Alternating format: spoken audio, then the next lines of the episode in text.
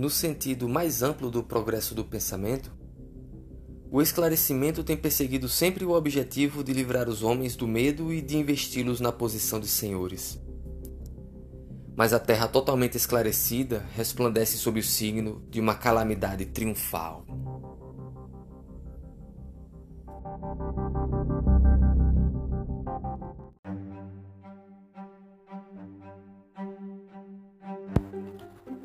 A dialética do esclarecimento, elementos históricos e intelectuais.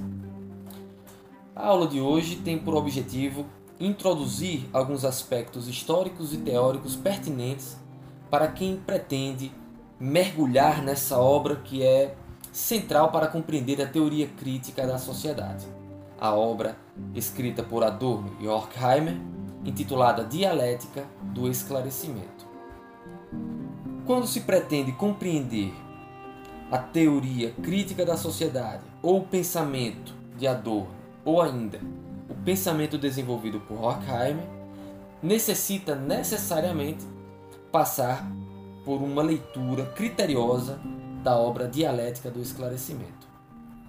Esta obra, que tem como título original Dialectique de Aufklärung, foi publicada originalmente em 1944, nos meses finais da Segunda Guerra Mundial, quando a Alemanha já começava a demonstrar os sinais da derrota iminente.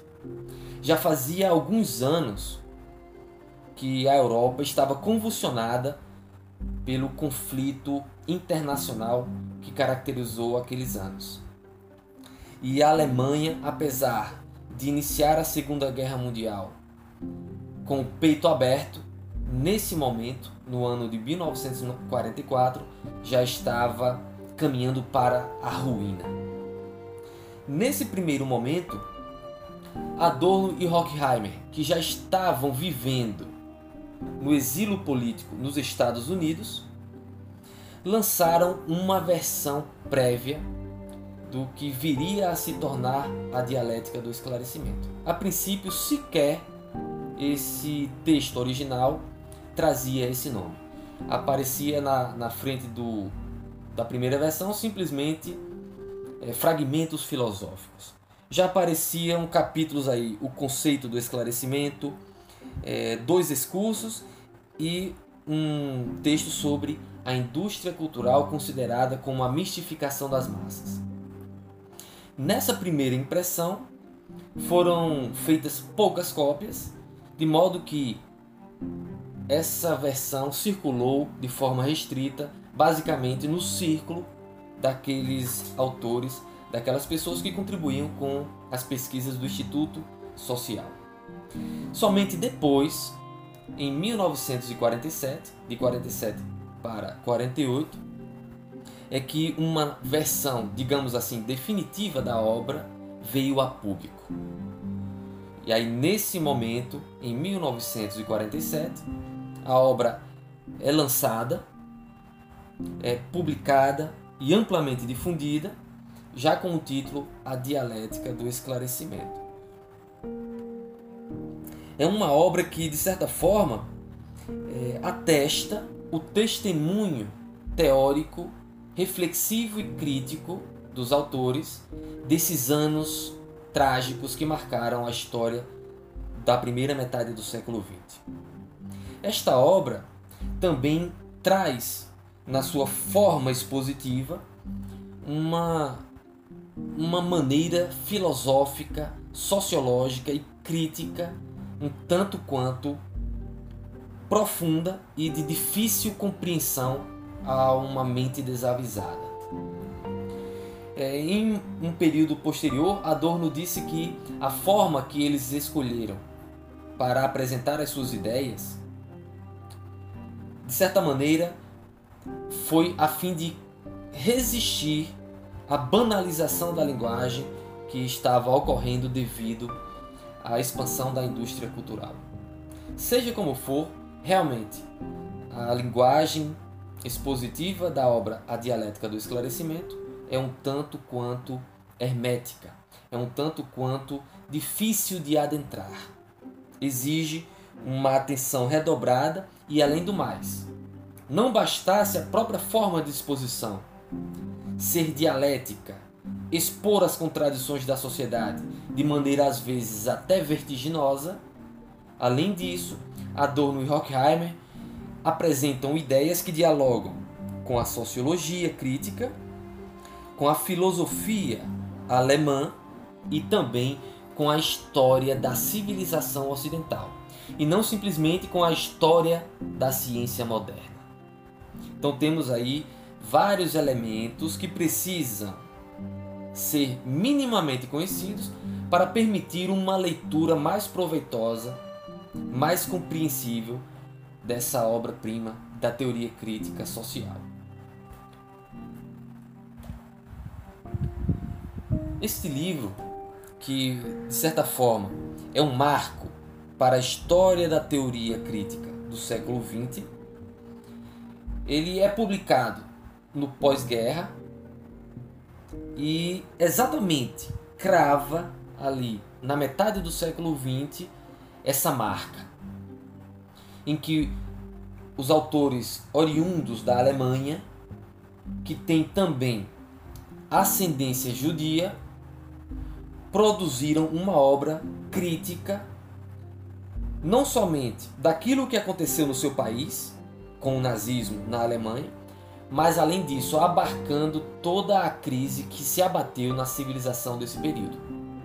A crise que pode ser resumida como a contradição entre a civilização e a barbárie. Afinal de contas, o que aconteceu para que a civilização ocidental, que se vangloriava durante tanto tempo de ser o ápice da, evolução das sociedades humanas, que havia desenvolvido a ciência e a indústria tenha se desencaminhado e, ao invés de emancipar o gênero humano, tenha produzido por vários meios um ambiente bárbaro, um ambiente de carnificina, de guerra de povos contra povos, de nações contra estados, de seres humanos contra outros seres humanos.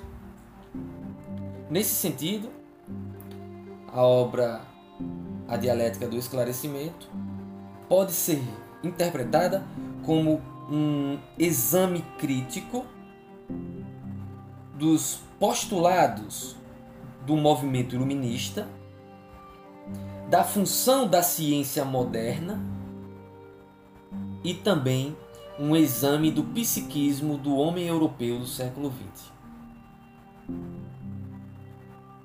Desta forma, o livro é, se desdobra a fim de tratar de uma contradição central da civilização ocidental. A contradição entre o desenvolvimento da ciência da razão e da tecnologia, por um lado, que nada mais são do que a realização do esclarecimento e a barbárie. Temos aí uma contradição central que marca a história do século XX, no ápice do desenvolvimento da civilização ocidental, a saber, a contradição nuclear entre o esclarecimento e a barbárie. Em um prefácio que os autores fazem para a edição que foi publicada e difundida em 1947, eles partem de uma constatação qual é a constatação inicial de Adorno e Horkheimer? É a de que a civilização burguesa entrou em colapso. A civilização que se pautou nos princípios burgueses colapsou a partir do momento em que o esclarecimento se desencaminhou dos seus preceitos originários. E ao mesmo tempo, esse colapso da civilização ocidental, que é o colapso da civilização burguesa na leitura de Adorno e Horkheimer, coincide com o que eles denominam a autodestruição do esclarecimento. O que significa a autodestruição do esclarecimento? Nada mais é do que esse processo histórico e social em que o conhecimento científico, o conhecimento produzido pela razão, transforma o mundo material, transforma ao mesmo tempo a sociedade, mas esse processo de transformação não tem limite e não está orientado por bases éticas ou mesmo humanas. Por meio de processos automotivados, a razão se tornou um instrumento que pode ser utilizado para quaisquer fins, inclusive fins de exploração, fins de dominação e fins de destruição. Porque a civilização burguesa transformou a razão, a ciência e a tecnologia em simples forças produtivas que trabalham para a reprodução da economia capitalista e para a perpetuação da dominação política, é que o esclarecimento se autodestrói. Determinadas formas da razão proceder, instrumentalizadas por projetos políticos e econômicos, faz com que o caráter crítico inerente ao pensamento racional seja neutralizado e mesmo destruído. E essa contradição ela reverbera no campo da produção de conhecimento porque ela já está inscrita na própria estrutura produtiva da sociedade.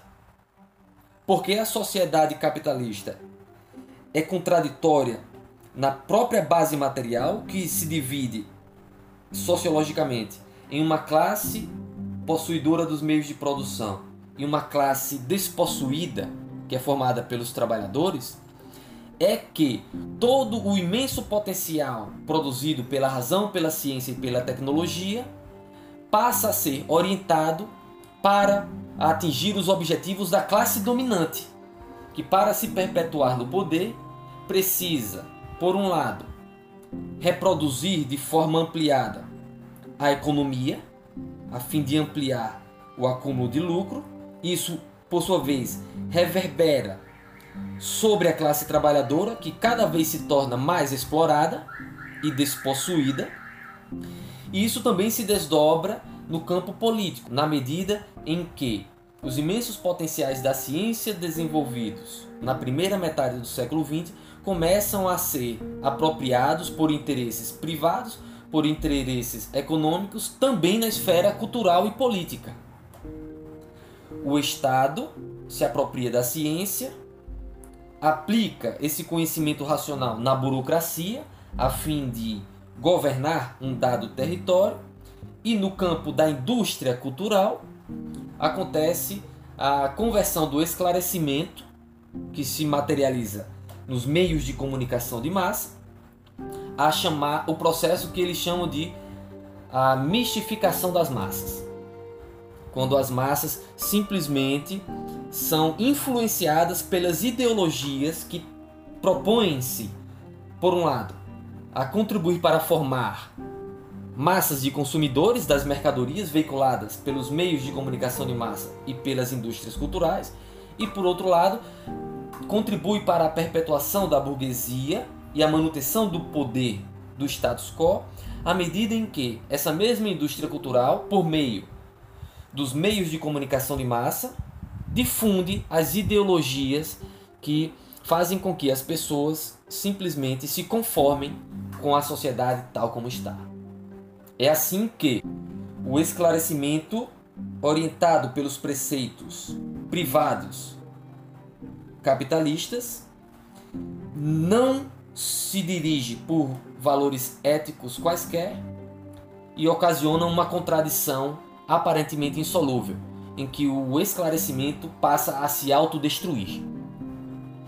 Portanto, a autodestruição do esclarecimento nada mais é do que a forma como Adorno e Horkheimer indicam uma contradição que é ocasionada na produção do conhecimento na medida em que o conhecimento é interpretado de uma perspectiva sociológica. Essa constatação é, faz com que, em seguida, os autores indiquem e expressem o que eles pretendem investigar. é quando eles dizem que o objetivo da obra A Dialética do Esclarecimento nada mais é do que investigar as contradições do processo de autoesclarecimento do homem na história. O que essa obra pretende analisar são as contradições de um longo processo que abarca a modernidade, mas também toda a história da civilização ocidental, porque, na perspectiva de Adorno e Horkheimer, o processo de esclarecimento do homem ocidental ocorre pelo menos desde a época homérica, na Grécia antiga. Não é à toa que quando nós vamos estudar a história da filosofia que inspirou o desenvolvimento do pensamento moderno, nós somos remetidos à filosofia da Grécia Antiga. Porque lá eh, se vê de forma embrionária o desenvolvimento de um pensamento racional, de um pensamento que aposta numa forma de analisar a realidade da natureza e da vida humana de uma perspectiva racional, que se pretende distinta da perspectiva mitológica ou religiosa. Então, os autores fazem uma espécie de retrospectiva histórica e antropológica, se valendo do método de pensamento dialético, a fim de identificar como a razão da civilização ocidental emerge na Grécia Antiga depois é revalorizada na modernidade com o movimento do Renascimento e posteriormente com o movimento do Iluminismo, desembocando no século XX com a consolidação da ciência tradicional, ocasionando essa contradição que eles constatam no início do livro. Com base nessa pretensão de análise, os autores então começam a, a sua exposição em que eles demonstram gradativamente como a racionalidade oriunda da ciência se entrelaça com a realidade social. Essa temática já foi inclusive desenvolvida por Horkheimer no texto Teoria Tradicional e Teoria Crítica, quando ele indica a necessidade de nós pensarmos como a teoria tradicional tem sido produzida nas sociedades modernas, a partir do momento em que as universidades se institucionalizaram, multiplicando-se pelas sociedades europeias, ao mesmo tempo em que a figura dos cientistas, do cientista de um modo geral, passou a compor uma função no processo de divisão social do trabalho. A partir desse momento, o cientista deixa de ser um indivíduo que se acredita autônomo e inventor de novas teorias e passa a ocupar uma instituição que já tem métodos consolidados e que necessita de um profissional para executar determinados procedimentos. Nesse texto, Teoria Tradicional e Teoria Crítica, portanto, Horkheimer já apresenta aí um, uma forma de abordar o conhecimento científico sem permanecer num plano meramente epistemológico, como fizeram muitos filósofos anteriores, que elaboraram teorias do conhecimento, teorias abstratas, nominais ou metafísicas, que se perguntavam quais deveriam ser as condições para a produção ideal de um tipo de conhecimento racional, seguro, preciso e indubitável. Em suma, um conhecimento científico. Não é essa a discussão que Horkheimer apresenta no seu texto programático, como também não é essa a proposta que Adorno e Horkheimer apresentam aqui na dialética do esclarecimento. Quando eles vão fazer a crítica dialética da racionalidade do século XX, eles pegam essa racionalidade como um componente de instituições sociais, como algo que está entrelaçado estreitamente com a realidade social. E é assim que eles enfatizam o papel que a razão passa a desempenhar no âmbito político e econômico. A partir do momento em que a razão está emparelhada com processos de dominação. A partir disso, os autores pretendem extrair da análise um conceito positivo de esclarecimento. Por quê? O próprio conceito de esclarecimento é um conceito dialético, ou seja, nele estão inscritas tendências contraditórias. Somente o pensamento dialético, que não opera segundo a lógica aristotélica, submetida ao princípio da identidade e da não contradição, é que torna possível identificar em um só conceito, como o conceito do esclarecimento, algo que é a sua própria afirmação, o seu significado inicial e elementos que contradizem esse próprio conceito originário.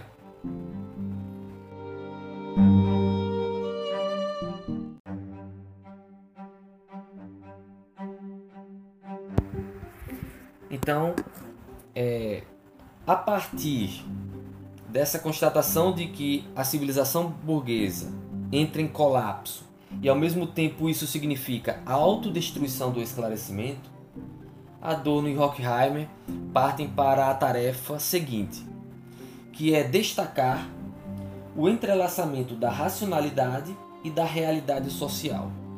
Somente a partir da introdução do conhecimento científico e da razão nos processos sociais concretos é que se torna possível identificar as relações do pensamento científico e, portanto, racional com os processos de dominação no âmbito político e os processos de exploração no âmbito econômico. A partir dessa constatação e dessa ênfase dialética no entrelaçamento da racionalidade e da realidade social, os autores pretendem extrair ainda dessa análise um conceito positivo de esclarecimento.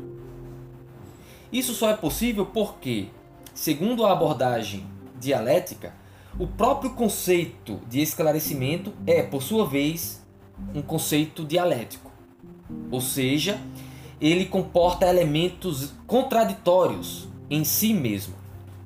De modo que o esclarecimento possui algo que o caracteriza enquanto algo positivo, mas nele também existe a possibilidade de se negar a partir das relações dialéticas que esse esclarecimento pode desencadear com outros elementos da realidade, com outras relações sociais. É por isso que os autores podem dizer o seguinte: na origem do movimento iluminista, lá no século XVIII, o que se entendia por esclarecimento era algo eminentemente emancipatório e crítico. Ao passo que a forma como esse elemento originário se desenvolveu historicamente e foi apropriado socialmente pela civilização do século XX fez com que o elemento emancipatório e crítico que estava inscrito na definição de esclarecimento do século XVIII fosse extirpada, fazendo com que o processo de esclarecimento empreendesse uma, um desenvolvimento de elementos meramente formais que contradizem os elementos críticos de outrora. É por isso que a ciência passou a ser instrumentalizada para processos de dominação porque o pensamento racional e científico foi destituído de seus elementos emancipadores e críticos.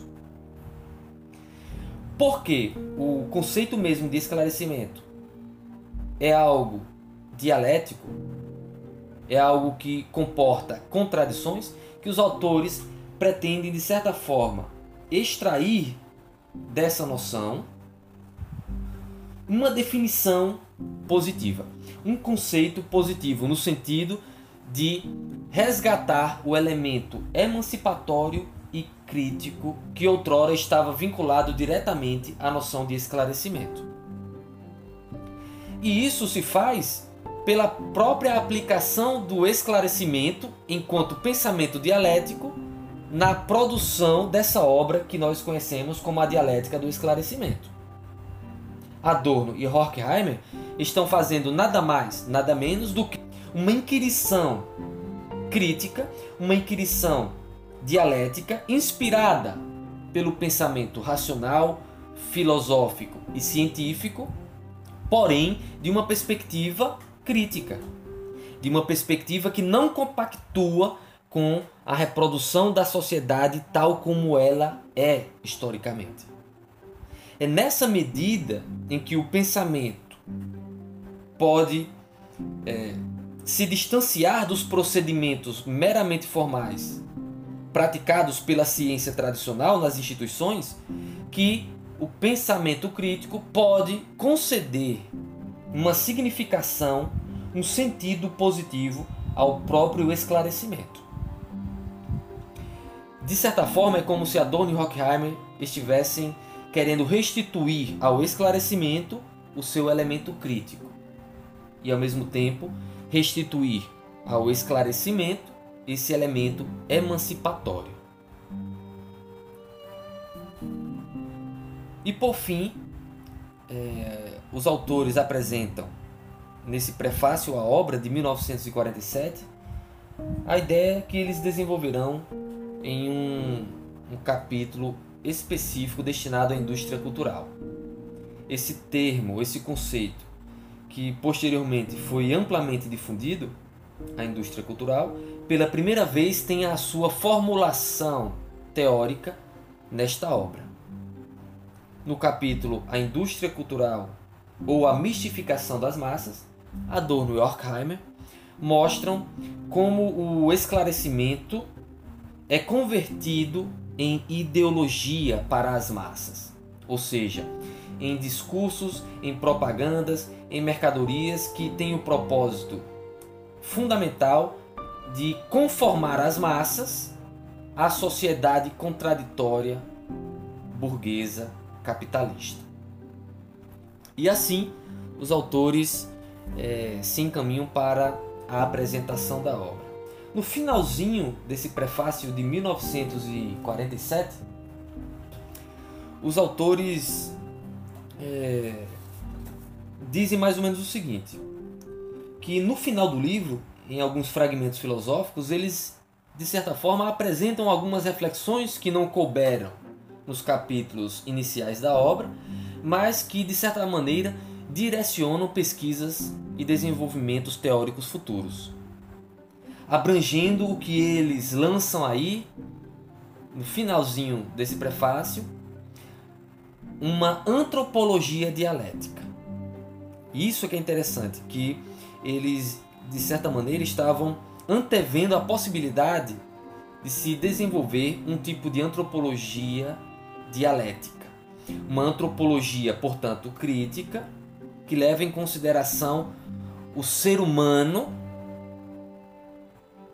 no largo período histórico que constitui a história da civilização ocidental. É assim que eles finalizam o prefácio de 1947. Agora bem, agora que temos uma visão de conjunto, depois de entendermos qual é o objeto de análise da obra, quais são as contradições centrais que eles identificam no início e um objetivo principal que eles pretendem extrair dessa análise, que é a elaboração de um sentido positivo de esclarecimento, é necessário que nós voltemos ao título da obra. Porque nela nós temos aí duas grandes figuras do pensamento filosófico ocidental. Temos a dialética e o esclarecimento. Cumpre, portanto, para compreender adequadamente esta obra, saber do que se trata quando os autores empregam a palavra dialética, assim como é, compreender o significado dialético e, portanto, contraditório inscrito nessa palavra esclarecimento, que em alemão é grafada como Aufklärung. A dialética da qual se servem Adorno e Horkheimer não é simplesmente a dialética marxista, a dialética materialista histórica. Porque o próprio Marx, na, na verdade, bebeu na fonte do filósofo Hegel, que foi o reinventor da dialética. Quando nós falamos de dialética na modernidade, nós remontamos a Hegel. Porém, Hegel não foi o inventor da dialética. A dialética já existia na Grécia Antiga. E um dos seus expoentes entre os gregos antigos foi Sócrates, o mestre de Platão, que por sua vez foi mestre de Aristóteles. Assim, Hegel não é o inventor da dialética, ele é o reinventor da dialética, que historicamente aparece na filosofia desde os gregos antigos, com Sócrates, por exemplo. Em grego, dialética é, é, é falada da seguinte forma: dialegestai, que significa a arte da discussão por meio do diálogo. O verbo dialegen significa falar, juntar. Falar juntando frases, perguntas e respostas. Dia, que aparece em dialegen, que aparece também em dialectic e em dialética, é a relação ou troca. E legen está na base de logos. Legen, da palavra grega, se assemelha também a logos, que em grego é a palavra utilizada para significar razão. Dialética, então, é, entre os gregos antigos, a arte do diálogo, ou ainda a retórica do diálogo. Platão define o dialético da seguinte forma: Este que sabe de interrogar e responder até alcançar o esclarecimento dos princípios gerais. A dialética, nesse sentido, está presente até mesmo no método do diálogo socrático. Sócrates denominava o seu método de reflexão, de, reflexão filosófica de maiêutica, que é uma palavra que significa a, a, o ato de parir, que no caso de Sócrates é parir ideias.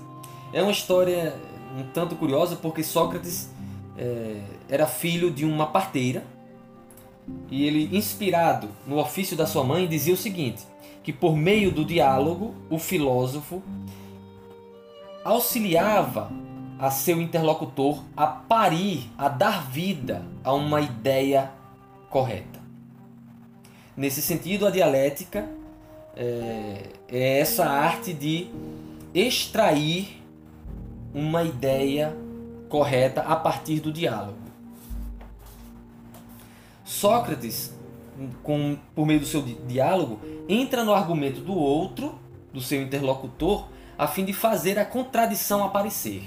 É interessante, quem já conheceu algum texto de Sócrates, alguma história de Sócrates, deve se lembrar que ele interrogava o seu interlocutor dizendo o seguinte: Ah, você é um artesão. Então, possivelmente, você sabe o que é arte. Afinal de contas, o que é arte? Aí o interlocutor tentava explicar. Respondia. E em seguida, Sócrates, por meio desse debate, dinamizado por uma pergunta e um, uma resposta, Sócrates iria é, fazendo com que o seu interlocutor entrasse em contradição. Só que no diálogo socrático, a contradição era algo que deveria ser superado para se alcançar uma ideia correta. Ao passo que a contradição da dialética de Hegel, desenvolvida na modernidade, tem um outro significado. Nós chegaremos lá. Em Platão, por meio da dialética, se busca destruir o que é hipótese até encontrar a ideia como princípio. Entendida, portanto, como técnica de retórica, a dialética será historicamente ligada como arte retórica e não lógica. Posteriormente, durante a filosofia medieval, durante a Idade Média, dialética entra com a gramática e a retórica.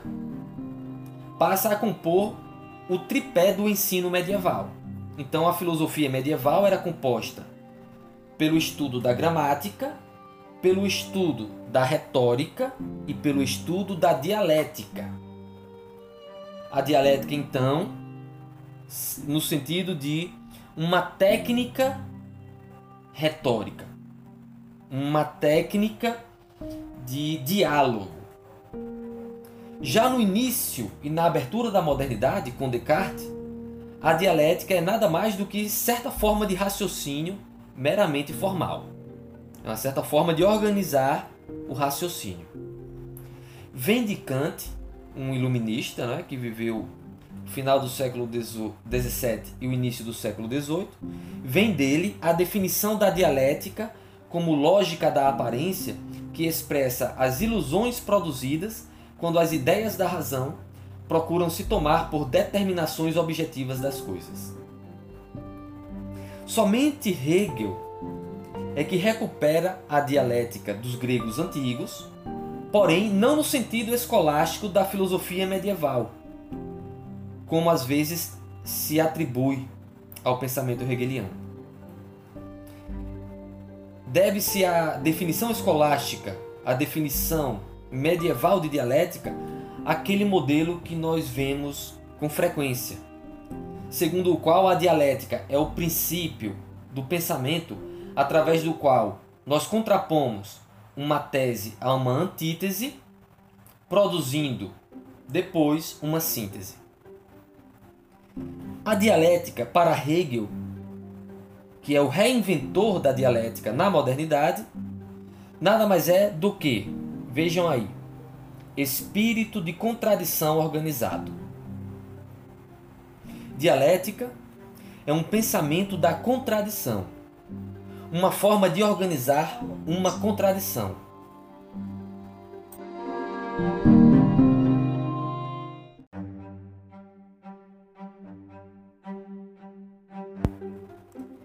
Então, para Hegel, o reinventor da dialética é espírito de contradição organizado. Dialética é um pensamento da contradição uma forma de organizar uma contradição, não uma explicitação da impossibilidade de pensar, mas a descrição mesma do movimento do pensamento. O objetivo, portanto, da dialética hegeliana não é dissipar as contradições, mas o seu contrário. É por meio de uma obstinação do pensamento identificar as contradições que podem ser analisadas tanto no âmbito do pensamento quanto no âmbito da realidade histórica. É somente por meio de um pensamento dialético que não que não, re, que não regride diante de uma contradição que se torna possível pensar que o homem possa ter determinadas características e o seu contrário como, por exemplo, o ser humano durante muito tempo foi definido como um ser racional, mas ao mesmo tempo, esse mesmo homem é imbuído de instintos de crueldade, de forças inconscientes que muitas vezes dirigem a ação consciente desse ser.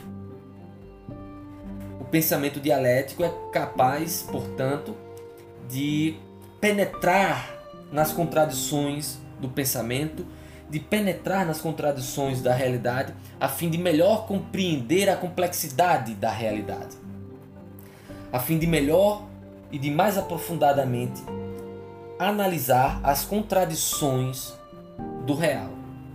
É esse método dialético que Adorno e Horkheimer empregam quando fazem a análise crítica do projeto do esclarecimento.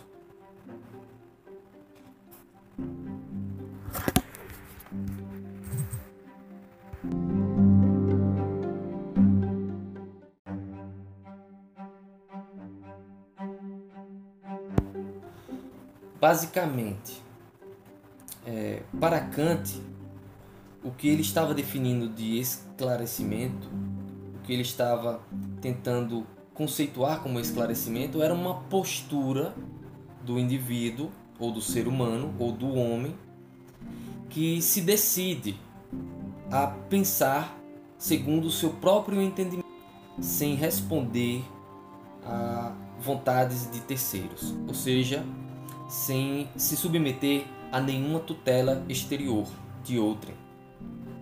Só que nesse texto que ele define assim o esclarecimento, ele está dialogando ali basicamente com a dimensão religiosa e teológica. Em 1800 e na década de 1880 ali, na altura da Revolução Francesa, Kant escreve esse texto e de certa forma ele está polemizando com o governante da Prússia, daquelas áreas germânicas, que pretendia impedir que as pessoas dirigissem críticas públicas e abertas ao pensamento religioso dominante então. E ele ali está tentando defender a ideia de que o ser humano é, precisava ter a coragem de pensar por si mesmo, na medida em que, para Kant, a liberdade de pensamento e o emprego do pensamento livre na esfera pública deveria ser respeitado como um direito humano sagrado. É assim que ele está tentando resguardar para a filosofia o seu espaço de expressão, o seu espaço de liberdade. Porém, quando Adorno e Horkheimer pensam o esclarecimento, eles abrangem uma realidade muito mais ampla. Inclusive, nós podemos, com certa, com certa margem de liberdade, ampliar a própria definição de esclarecimento oriunda de Kant para uma dimensão, digamos assim, política e social. Quando Kant diz que o esclarecimento é a decisão do homem de assumir a sua maturidade, passando a pensar por si mesmo e abrindo mão de qualquer tutela exterior, isso, quando é transposto para o âmbito social e político, se torna nada mais, nada menos do que aquele princípio que orientará todos os movimentos revolucionários a partir de então. O movimento revolucionário francês, encabeçado por burgueses, pretendia o quê? Se emancipar de um jugo a um antigo regime que tinha como é, déspota a figura do rei ou de uma família de nobres. Nesse sentido, a Revolução Francesa, embora orientada por frações da classe burguesa, era, nesse sentido social e político, um movimento de emancipação, um movimento de esclarecimento, de, de uma massa de pessoas assumirem a postura de se rebelarem contra o jugo de um déspota a fim de exercitar a sua, o seu próprio entendimento, a sua própria forma de viver. Isso também pode ser encontrado nos movimentos revolucionários do século XIX, de índole comunista, socialista ou anarquista. Nesse sentido, é secundário, porque, seja qual for a direção do movimento revolucionário, o que se pretende é a emancipação o que se pretende é romper o elo que faz com que um pequeno grupo de seres humanos imponha sua vontade, ou seja, exerça a tutela sobre uma massa de seres humanos. Então, o que se pretende é se colocar de pé.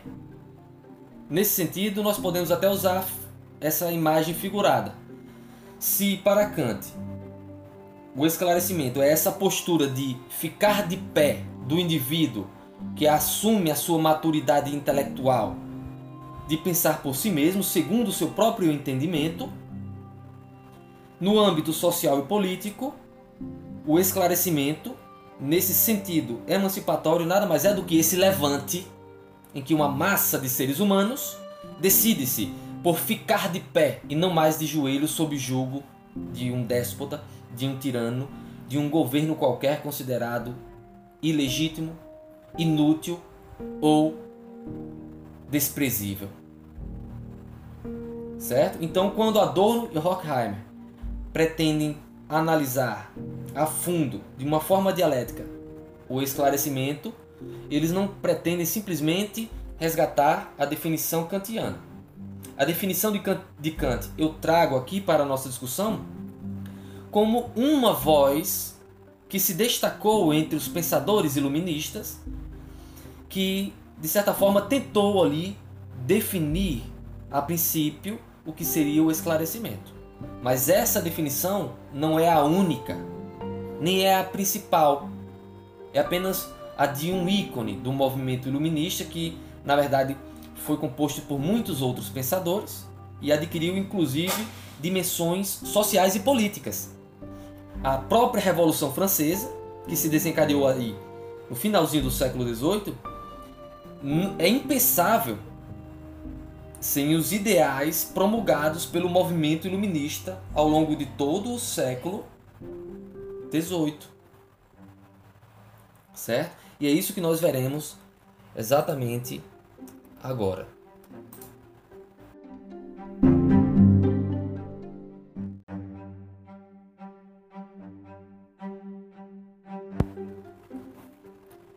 Então, depois de falarmos sobre a primeira parte da fórmula que dá título à obra, ou seja, depois de falarmos da dialética, agora é necessário resgatarmos alguns elementos históricos e sociais que contribuem para que nós compreendamos melhor o que significa esclarecimento.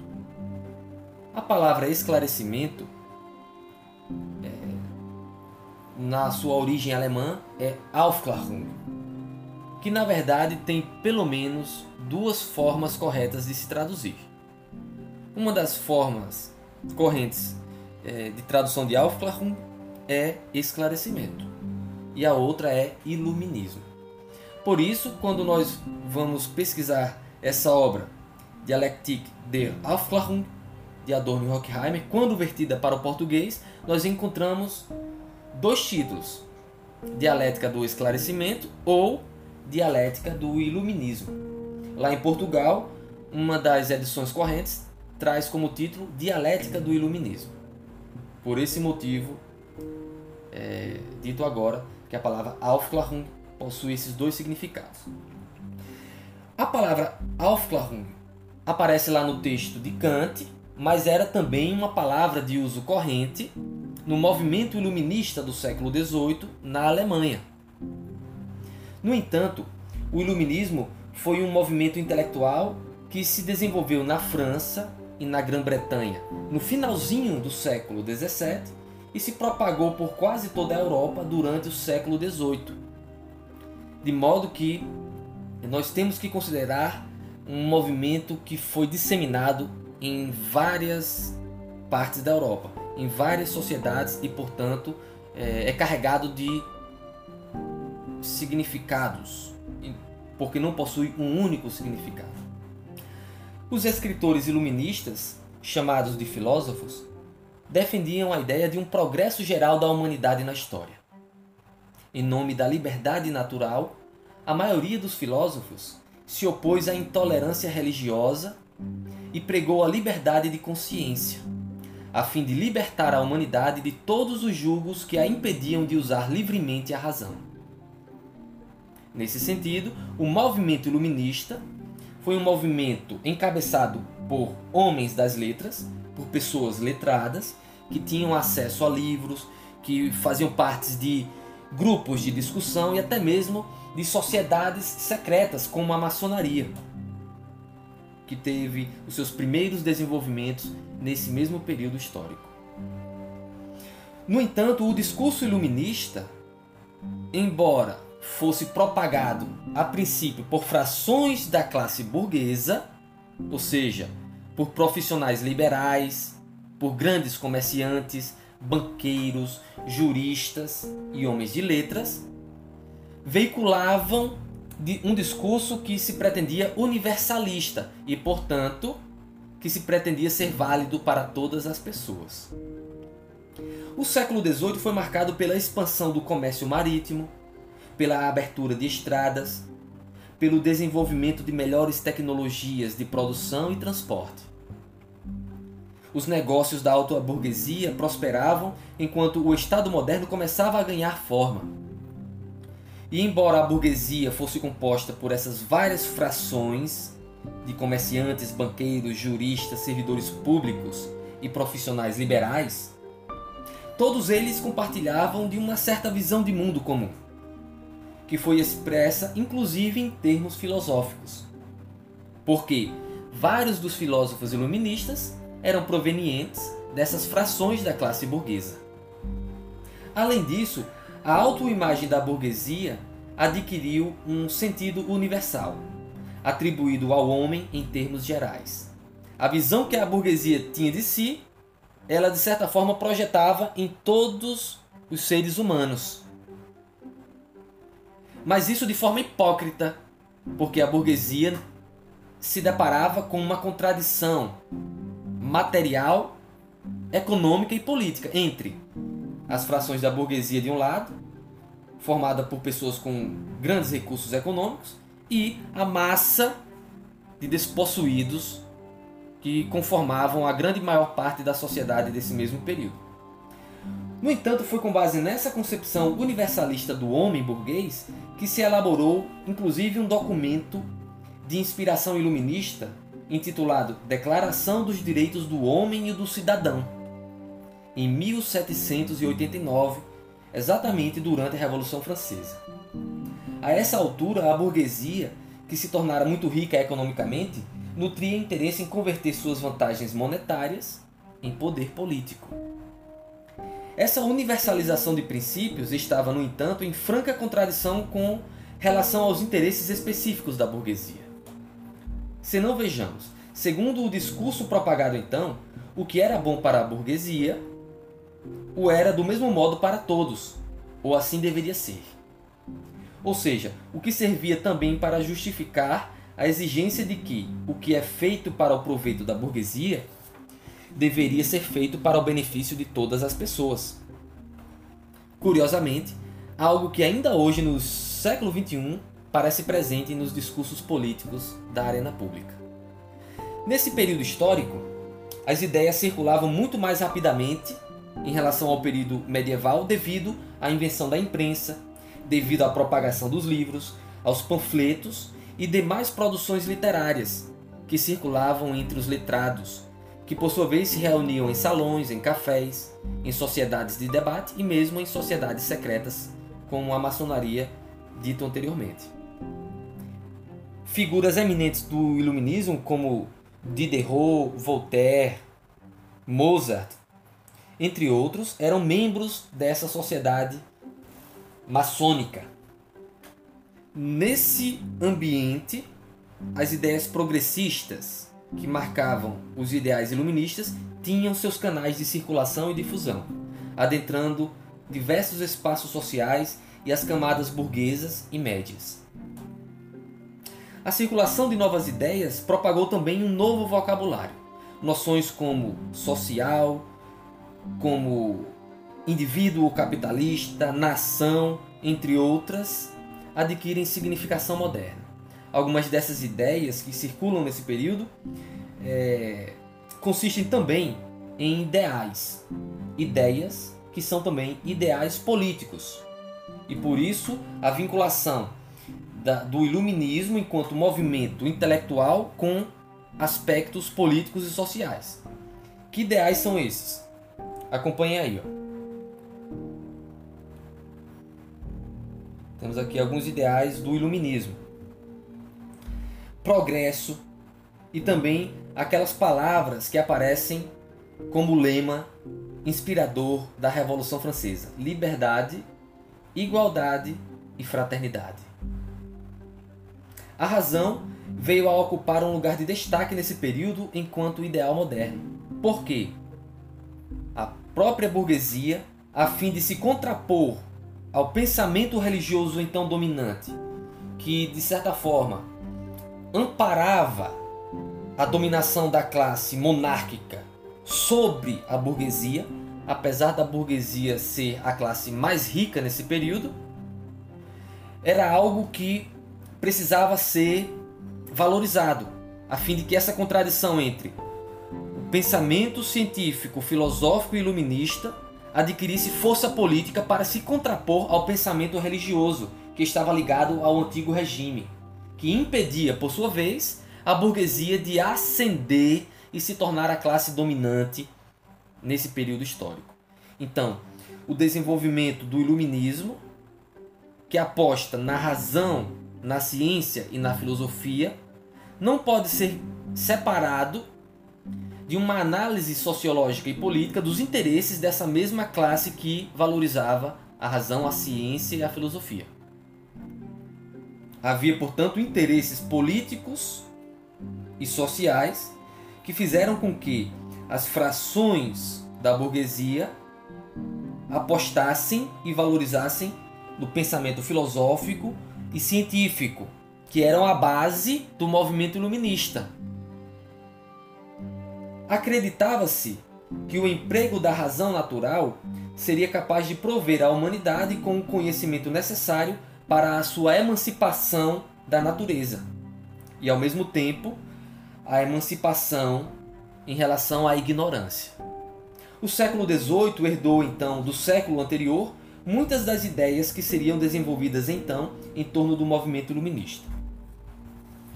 O século XVII entrou para a história como o século da revolução científica. Foi o século é, marcada por eminências como René Descartes, um dos expoentes do racionalismo, por Isaac Newton, que posteriormente se tornou um dos cientistas mais renomados da Europa e do mundo conhecido, e muitos outros pensadores. Todas as ideias, teorias e inventos tecnológicos desenvolvidos nesse período resultaram em uma mudança na perspectiva das pessoas letradas. A ciência moderna dava seus primeiros passos demonstrando sua validade e sua importância para o autoesclarecimento do homem acerca da natureza e do universo. Então, a ciência moderna, prosperando com o amparo da burguesia em ascensão, contribuía para a emancipação do pensamento em relação à tutela da igreja, em relação ao pensamento religioso até então dominante. Mas isso só foi possível porque o pensamento científico e filosófico foi apoiado por um movimento social e político que nós denominamos de movimento iluminista. O movimento iluminista não foi simplesmente um movimento teórico. A teoria era um elemento entre outros do movimento que abrangia é, discussões políticas, sociais, econômicas, ao lado das discussões filosóficas e científicas. O avanço da ciência ao patamar de conhecimento socialmente reconhecido representou também a descrença nas explicações populares, religiosas e tradicionais, que, da perspectiva iluminista, eram consideradas equívocas e obscurantistas. Ao final do século XVII e no curso do século XVIII, a mentalidade das pessoas letradas tornou-se finalmente uma mentalidade moderna, ou seja, uma mentalidade que é, era permeada por esses ideais de liberdade, de individualismo, de anticlericalismo e também tudo isso é, projetado historicamente na crença do, no progresso.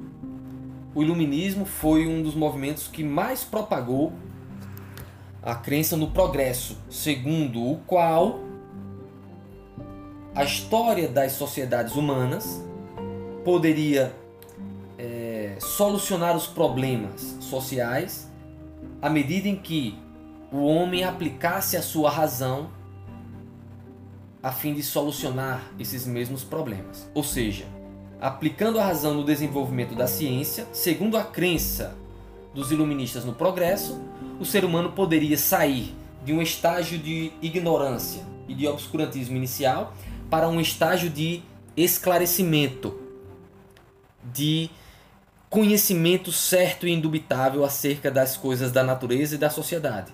E ao mesmo tempo em que esse esclarecimento proveniente da razão e da ciência se desenvolvia, o ser humano aplicando essa ciência nos problemas vividos socialmente, poderia também solucionar problemas econômicos, sociais e políticos.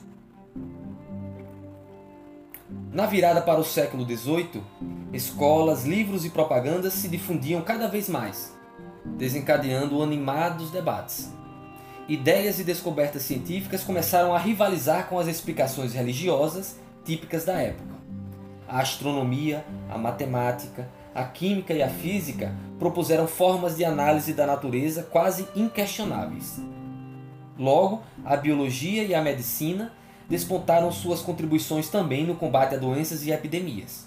E assim, a visão de mundo científica conformou-se gradativamente nessas características que hoje nós conhecemos, como a visão de mundo materialista, a visão de mundo mecanicista, em suma, a visão de mundo científica. Estava formado o teatro de operações da ciência moderna, que ocupava uma posição proeminente dado seu papel junto ao ideal de progresso geral da humanidade. Esse, portanto, foi todo o trajeto do movimento iluminista né, que se forma na Europa no curso do século XVII e se difunde, se consolidando ao longo do século XVIII. O século XVIII tem o final é, marcando historicamente ali a Revolução Francesa, né, cujas bandeiras e cujos gritos e palavras de ordem promulgavam o lema liberdade, igualdade e fraternidade. Exatamente os lemas que animavam o movimento iluminista há décadas e, e ao mesmo tempo o lema que era era valorizado nos rituais da sociedade secreta da maçonaria nesse mesmo período. Nesse contexto histórico é que temos a contribuição de Immanuel Kant, um dos expoentes do iluminismo alemão, nesse texto que ele escreve e publica em 1784 o que é iluminismo ou o que é o esclarecimento. Existem várias traduções de, desse texto, desse texto, desse opúsculo, e uma delas é assim. O texto abre exatamente com um parágrafo em que Kant, de, de forma direta, define o que entende por esclarecimento. Acompanhe aí. O esclarecimento é a libertação do homem de sua imaturidade autoimposta. Olha, o esclarecimento é a libertação do homem. Imaturidade é a incapacidade de empregar seu próprio entendimento sem a orientação de outro. Então, é preciso que o homem se liberte da sua imaturidade. Só que a imaturidade aqui, da qual trata Kant, ao definir o que é esclarecimento, não é simplesmente um desenvolvimento psicológico. É algo que está referido a uma relação social entre um indivíduo e outro indivíduo. E a emancipação é em relação a uma relação dissimétrica, uma relação de tutelagem, ou seja, uma relação de dominação. O esclarecimento então aparece aqui nas primeiras linhas do texto de Kant, nada mais é do que a libertação do homem em relação à vontade de outro homem. Porém, Kant direciona essa reflexão para o campo das ideias, porque o texto de ocasião, escrito por Kant nesse, nesse ano, estava polemizando com o pensamento religioso e Kant queria é, defender o espaço para o livre pensar, a fim de ter um espaço para a, a livre expressão do pensamento no âmbito público. era necessário que Kant definisse a importância do ser humano assumir a sua maturidade intelectual. Assumir, portanto, esse processo de autoesclarecimento, que é a emancipação ou a libertação do homem de uma relação de dominação ou de tutelagem em relação a outro homem. Tal tutela, no campo do pensamento, para Kant, é autoimposta, quando sua causa não reside em falta de razão, mas de determinação e coragem para usá-lo sem a direção de outro. Aí ele usa um, um, uma expressão em latim, sapere aude, que significa tenha coragem de usar a sua própria mente este é o lema do esclarecimento. Então, para Kant, no âmbito do pensamento, no âmbito do exercício do entendimento, o esclarecimento nada mais é do que, primeiro, romper essa relação de tutelagem com um outro, a fim de que o ser humano possa dispor do seu próprio pensamento, do seu próprio entendimento, a fim de exercer finalmente a sua maturidade intelectual. Ou seja, a, para que o ser humano possa exercer a sua, as suas plenas capacidades de pensar. No entanto, essa definição de esclarecimento de Kant, ela pode ser ampliada para uma dimensão política e social, como foi dito anteriormente. Na medida em que o esclarecimento para Kant é pensado no âmbito do, do conhecimento como esse libertar-se de qualquer tutela, a fim de que o ser humano possa exercer o seu entendimento de maneira livre, isso ao mesmo tempo pode ser ampliado para a dimensão social e política. Por quê? O próprio Kant apresenta no seu texto, no desenvolvimento do seu texto, o interesse em garantir a liberdade para o exercício do pensamento livre no âmbito público. Então ele traz a discussão do livre pensar da dimensão individual para o âmbito social e político, na medida em que ele quer defender o direito da livre expressão do pensamento na esfera pública. Nesse sentido, é o próprio conceito de esclarecimento de Kant não é algo meramente epistemológico. É algo que comporta uma dimensão social e política, na medida em que ele, no desenvolvimento do seu texto, defende essa necessidade de garantir a livre expressão do pensamento na esfera pública. Kant aqui está lutando para defender o, o, a livre manifestação filosófica e científica, que ainda nesse período, apesar da difusão do movimento iluminista, ainda enfrentava a reação da igreja e de outras instituições conservadoras, entre elas os governos, que se amparavam é, no direito divino e que, para se, se perpetuar no modelo monárquico, precisavam dessa aliança com o, com o pensamento religioso. Então, Kant, como um livre pensador, de certa forma proveniente de uma fração da classe burguesa, expressava de forma filosófica algo que encaixava perfeitamente com os interesses da burguesia que ascendia politicamente nesse período. Uma classe já bastante rica em termos econômicos, que agora estava, é, de certa forma, é, pretendendo se tornar a classe dominante também em termos políticos. E para isso precisava rivalizar com o pensamento religioso, valorizando o pensamento que melhor expressava os interesses políticos da burguesia, ou seja, o pensamento filosófico, o pensamento iluminista.